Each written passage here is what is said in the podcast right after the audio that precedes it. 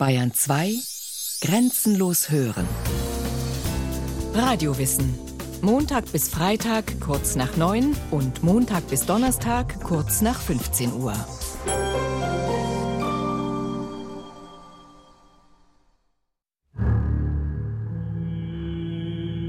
Von Anfang an schieden sich an ihm die Geister, mehr als an jedem anderen Religionsführer der Neuzeit, mehr als am polternden Martin Luther oder an Ignatius von Loyola, dem streitbaren Gründer des Jesuitenordens. Johannes Calvin war für die einen der lautere, unbestechliche, konsequente Verfechter eines Gemeindelebens streng nach dem Evangelium. Für die anderen war er der kaltherzige Ideologe, der die Bibel missbrauchte, um Menschen zu knechten. Der Schriftsteller Stefan Zweig porträtierte ihn, als die Nazis über Deutschland herrschten, als Symbolfigur einer weltanschaulich verbrämten Tyrannei. Schaudernd zog er das Resümee Wo die Gewalt einmal herrscht, da ist dem Besiegten kein Appell gelassen. Immer bleibt der Terror die erste und zugleich letzte Instanz. Andere rühmen ihn als einen, der in der verkommenen, verlotterten Christenheit des 16. Jahrhunderts die ursprüngliche Frische des Evangeliums wieder zum Blühen gebracht hat. Und der für die Geschichte von Freiheit und Demokratie eine enorme Rolle spielte, weil er die gesellschaftlichen Konsequenzen des Glaubens an Christus so sehr betonte. Es ist ein merkwürdiges Phänomen.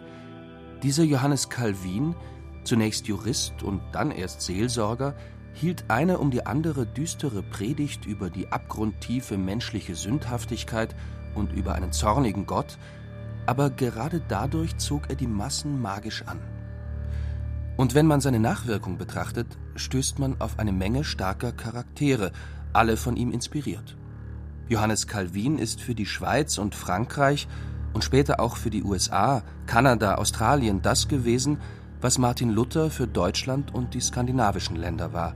Ein charismatischer Reformator mit einer Ausstrahlung weit über das Grab hinaus.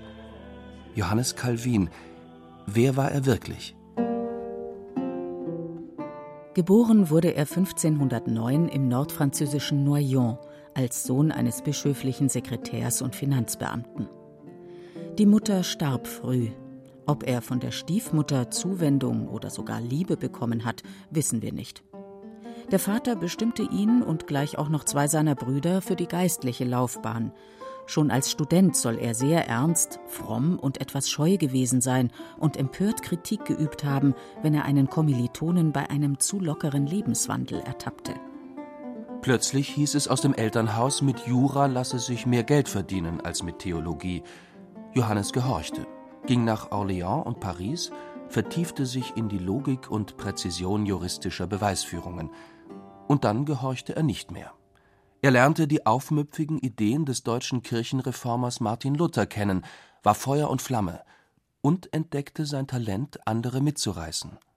Es war noch kein Jahr vergangen, als bereits alle, die nach der reinen Glaubenslehre Verlangen trugen, zu mir, dem Neuling und Anfänger kamen, um bei mir zu lernen, ich war von Natur etwas menschenscheu, hätte gern ein ruhiges Leben fern vom Treiben der Welt geführt. Gott aber war nicht gewillt, mir das zu gewähren. Alle Orte, in die ich mich zurückzog, wurden bald zu öffentlichen Schulen. Das Verhängnis nahte, als Calvins Freund Nikolaus Kopp zum Rektor der Pariser Universität gewählt wurde. Gemeinsam mit Calvin schrieb er eine provokante Antrittsrede voll reformatorischer Parolen und Visionen. Der König höchstpersönlich befahl die Verhaftung der beiden. Calvin tauchte zunächst in Angoulême unter und floh später in die Schweiz, wie viele religiös Verfolgte, inkognito, als Winzer verkleidet und vollendete hier im Exil als 26-Jähriger seine Institutio Christiane Religionis, auf Deutsch Unterricht in der christlichen Religion. Das Buch war eigentlich als Verteidigungsrede an die Adresse des französischen Königs Franz I. gedacht, der die Protestanten in seinem Land unerbittlich zu verfolgen begann. Durchlauchtigster Monarch, allerchristlichster König, lasst euch nicht beeindrucken von den leeren Beschuldigungen, mit denen unsere Widersacher sich mühen, euch in Schrecken zu versetzen. Wir schmieden uns doch nicht irgendein neues Evangelium zurecht. Wir sollten den Umsturz zum Ziel haben? Wir, von denen nie ein aufrührerisches Wort gehört wurde und deren Leben immer als ein stilles, anspruchsloses erkannt wurde?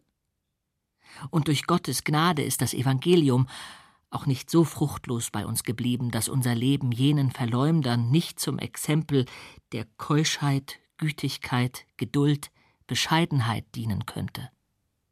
Warum nennt der vielgelesene Kulturhistoriker Will Durant diese fromme Institutio dann aber das schrecklichste Werk des Reformationszeitalters? Predigt Calvin denn nicht nur die gewaltige Majestät Gottes und die Armseligkeit des Menschen, dem sich dieser Gott aus Mitleid geoffenbart hat? Verlangt er nicht wie Luther und seine Gesinnungsgenossen drüben in Deutschland eine geistige und geistliche Reform der Kirche? Bibel und Gebet statt Reliquienkult und Ablassbriefe. Die Kirche als Gemeinschaft der Freunde Gottes, nicht als Machtpyramide.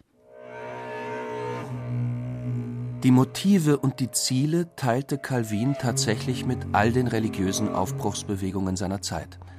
Aber härter, illusionsloser als alle anderen vertrat er die Ansicht, dass es letztlich überhaupt nicht auf die Anstrengungen, die Gebete, das fromme Handeln des Menschen ankam, sondern einzig und allein auf den Willen Gottes.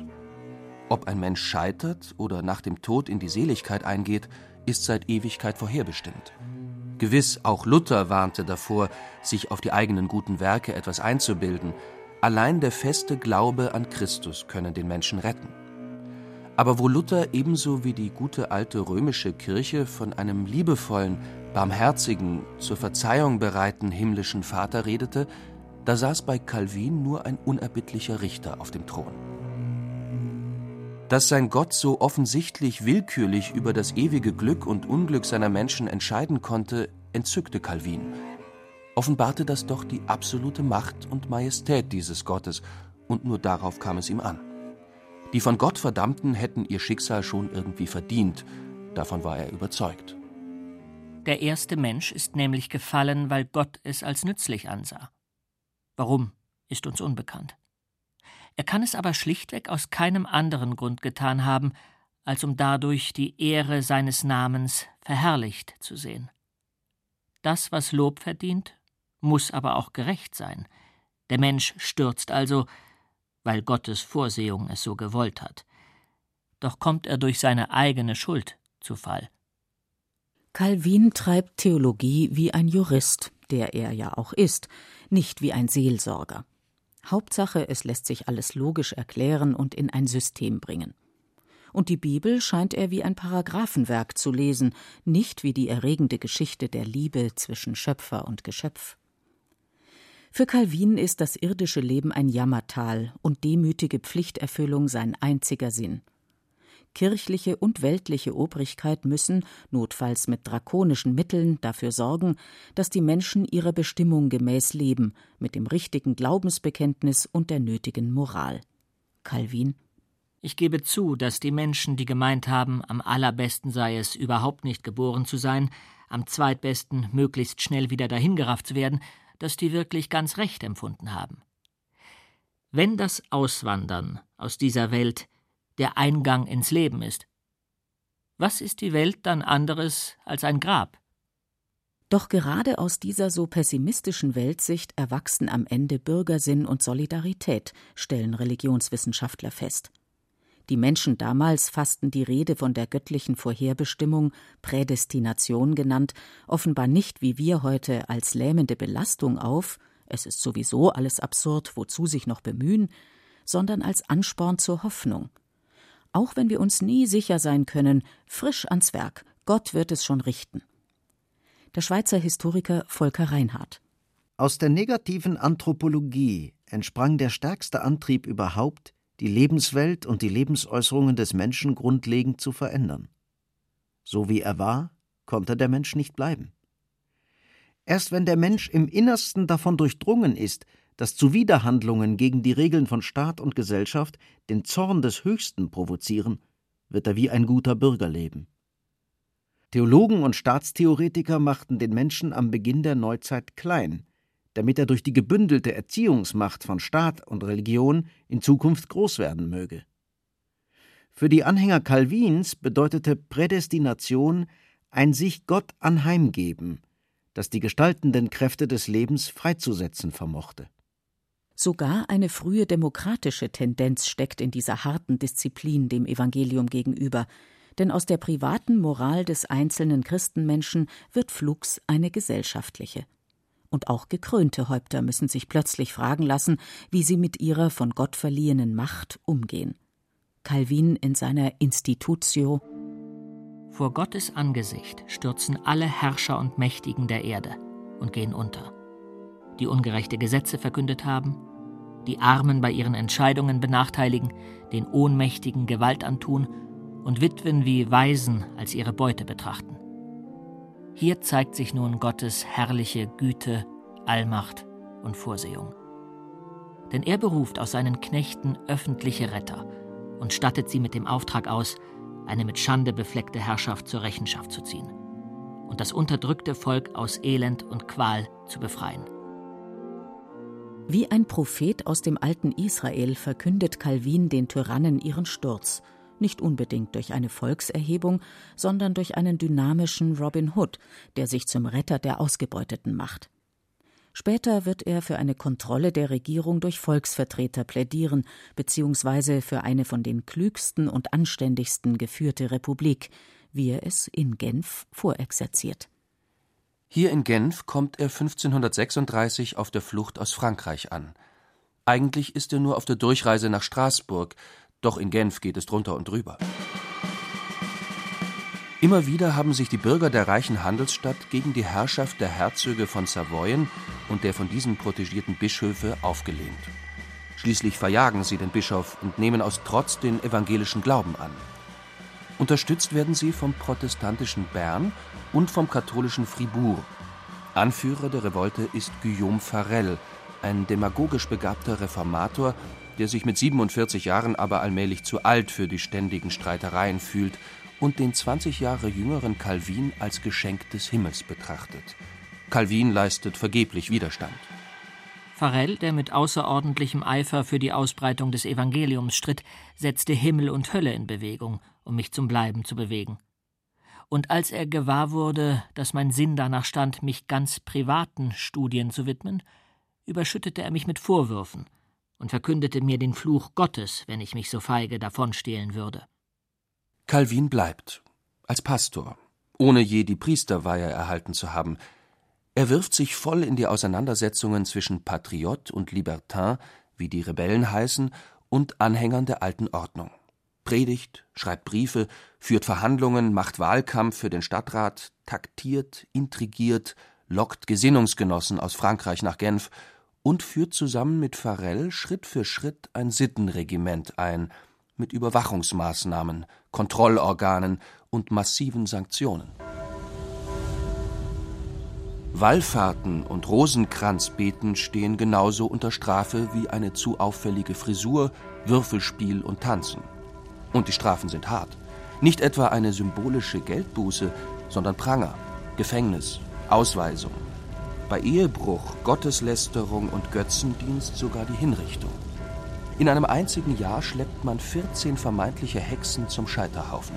Ein Kind, das die Hand gegen seine Eltern erhoben hat, wird kurzerhand enthauptet. Nach 22 Monaten haben die Genfer genug.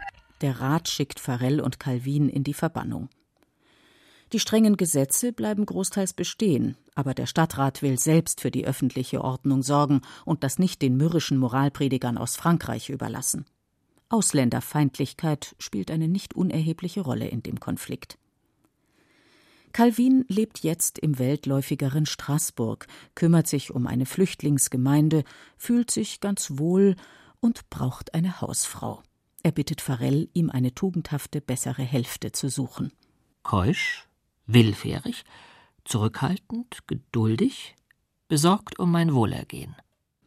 Er heiratet eine arme Witwe, die schon mehrere Kinder hat. Als sie nach neun Jahren stirbt, spricht er sehr freundlich über sie und bleibt bis zu seinem Tod allein. Doch während er in Straßburg ein eher geruhsames Leben führt, ist in Genf mittlerweile der vertriebene Bischof heimgekehrt und droht mit der Exkommunikation. Calvins prominenteste Gegner sind wegen Mordes und Falschmünzerei hingerichtet worden, auf den Straßen herrschen Gewalt und Unzucht. Drei Jahre nach seiner Verbannung holen die Stadtväter Johannes Calvin zurück, der sich zunächst ziert. Hundertmal lieber will ich andere Todesarten erleiden, als mich an dieses Kreuz schlagen zu lassen, an dem man täglich tausendmal verenden müsste. Als er dann doch zurückkehrt, beginnt er sofort wie ein Besessener zu predigen. Sechseinhalbtausend Kanzelreden soll er in einem Vierteljahrhundert gehalten haben, und er vollendet den Genfer Gottesstaat. Die Kirchenleitung ist, mit durchaus demokratischen Ansätzen, in Pfarrer, Lehrer, Diakone und Älteste gegliedert. Die Ältesten kommen aus dem Rat der Stadt und sollen garantieren, dass geistliche und weltliche Obrigkeit an einem Strang ziehen und das private und öffentliche Leben der Einwohnerschaft lückenlos überwachen. Am Sonntag müssen alle am Gottesdienst teilnehmen. Wer erst nach Beginn der Predigt kommt, wird verwarnt. Im Wiederholungsfall muss er drei Sou zahlen. Wirtshäuser, Theater sind verboten, zu üppige Gastmäler und auffallende Kleidung natürlich auch. Die Ältesten besuchen einmal pro Jahr jeden Genfer Haushalt und notieren unbarmherzig jede Abweichung von den Anordnungen. Frauen, die ihr Haar modisch hochfrisieren und Familienväter, die ihren Kindern Vornamen aus dem verpönten katholischen Heiligenkalender geben, wandern ins Gefängnis. Die Kehrseite der Medaille ist eine wirksame Armenfürsorge und ein hervorragendes Bildungswesen. Calvin gründet Schulen und eine Akademie, die sich ohne Scheuklappen mit den aktuellen Denkströmungen auseinandersetzt. Er holt Latein- und Griechischlehrer und Theologen aus ganz Europa nach Genf und schickt dafür gut ausgebildete Missionare nach Frankreich, Holland, England, Schottland. Johannes Calvin, der düstere Prophet, schmächtig, ausgezehrt, blasses Gesicht mit langem, dünnem Bart, durchdringende, kalte Augen, dieser finstere Asket muss ein unwiderstehliches Charisma gehabt haben. Er aß wenig, schlief wenig, betete viel, hielt sich für unfehlbar, aber stellte an sich dieselben gewaltigen Anforderungen wie an alle anderen und sah sich als armen Sünder wie sie alle. Das machte ihn glaubwürdig und irgendwie sogar sympathisch. Wir müssen unser ganzes Leben lang vorwärts kommen. Und alles, was wir erreicht haben, ist immer nur ein Anfang. Vielleicht ist das der Grund, warum immer nur eine Minderheit in Genf gegen ihn opponierte. Die einflussreichen Bürger, die verlotterte Bischöfe, Pfarrer und Ordensleute en masse erlebt hatten, wollten die Reformation. Sie wollten eine ernsthafte Frömmigkeit und gute Sitten. Die Geschäftswelt war mit ihm zufrieden, denn er wetterte zwar gegen Spekulanten und Wucherer, segnete aber moderate Zinssätze von bis zu zehn Prozent ab. Schließlich lebte Genf vom Handel und die brisante politische Situation, die Bedrohung der städtischen Freiheiten durch Savoyen, durch das Deutsche Reich, durch Frankreich, durch rivalisierende Städte, zwang die Bürgerschaft zur Einigkeit. Größere religiöse Zwistigkeiten konnte man sich nicht leisten. Es gab zwar immer dann Konflikte, wenn Calvin und seine Getreuen den Bogen überspannten und den städtischen Rat unter geistliche Kontrolle bringen wollten, da gab es dann nächtliche Spottumzüge junger Leute mit Kerzen und frivolen Liedern, und ganz mutige riefen ihren Hund Calvin. Aber dann einigte man sich irgendwann doch, beziehungsweise die radikalen Maßnahmen der frommen Kontrolleure liefen ins Leere. Als eines Tages sämtliche Wirtshäuser der Stadt geschlossen und durch sogenannte Abteien ersetzt wurden, in denen es statt Schnaps und Bier Bibellektüre und geistliche Unterweisungen gab, blieben die Genfer eben zu Hause. In den Bibelcafés herrschte gähnende Leere, und bald durften die Gasthäuser wieder öffnen, nun allerdings unter strengerer Überwachung als zuvor. Und Calvin zürnte von der Kanzel In Genf wird das Wort Gottes gepredigt. Und wie wird es aufgenommen? Wenn es einen Ort gibt, wo es verachtet wird, dann hier. Und wir dürfen nicht glauben, dass wir uns mit Unwissenheit herausreden können. Nein, hier liegt ganz klar ein böser Vorsatz, der täglich schlimmer wird. Sie haben sich an Satan verkauft, um seine Schlachten gegen Gott zu schlagen. Calvin gewann auch die Auseinandersetzung mit dem querköpfigen Schriftsteller Michel Servet, der, beeinflusst von jüdischen und islamischen Geheimlehren, alles von Gott Geschaffene beseelt sah, auch die Bäume und Steine, der an der Lehre von der Dreifaltigkeit zweifelte, ein praktisches Christentum der Nächstenliebe ohne Dogmen forderte und so nebenbei den Blutkreislauf entdeckte. Calvin ruhte nicht, bis der Ketzer 1553 öffentlich verbrannt wurde. 350 Jahre später errichtete man ihm übrigens ein schönes Denkmal, finanziert als Zeichen der Reue vor allem von der Genfer reformierten Kirche. Im Fall einiger Schulbuben, die man bei sexuellen Spielen ertappt hatte, setzte er sich allerdings nicht durch. Die Knaben wurden lediglich tüchtig verprügelt und nicht ertränkt, wie es Calvin gewünscht hatte. Aber die Liste der verbotenen Dinge wurde immer länger.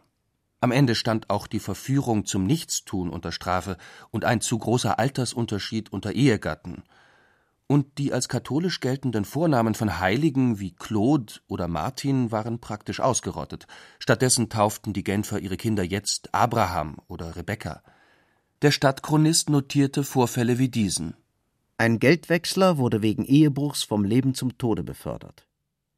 Dieser aber lobte vor der Vollstreckung des Urteils Gott und die Gerechtigkeit, welche ihm widerfuhr. Denn er war von starker Reue beseelt und durch sie ein großartiges Exempel des Mitleids, welches der Herr mit den Sündern hat.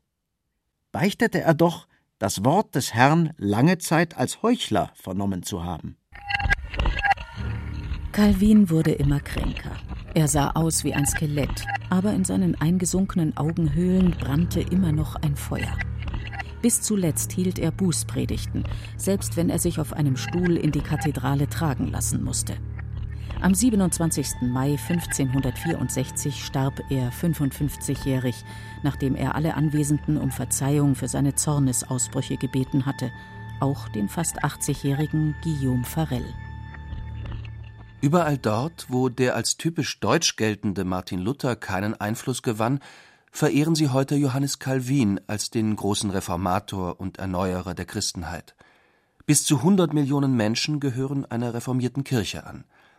Seine autoritäre Moral und seine rigorose Lehre von der Vorherbestimmung sind längst geglättet und humanisiert, der barmherzige Gott des Evangeliums hat sich auch in Calvins Kirche durchgesetzt. Geblieben ist seine Überzeugung, dass Christus der einzige Herr jeder Kreatur ist und sich von daher jede Herrschaft von Menschen über Menschen verbietet. Calvins Tragik liegt darin, dass er seiner eigenen Vision nicht zu folgen wagte. Stattdessen glaubte er, im Interesse der evangelischen Freiheit zum Tyrannen werden zu müssen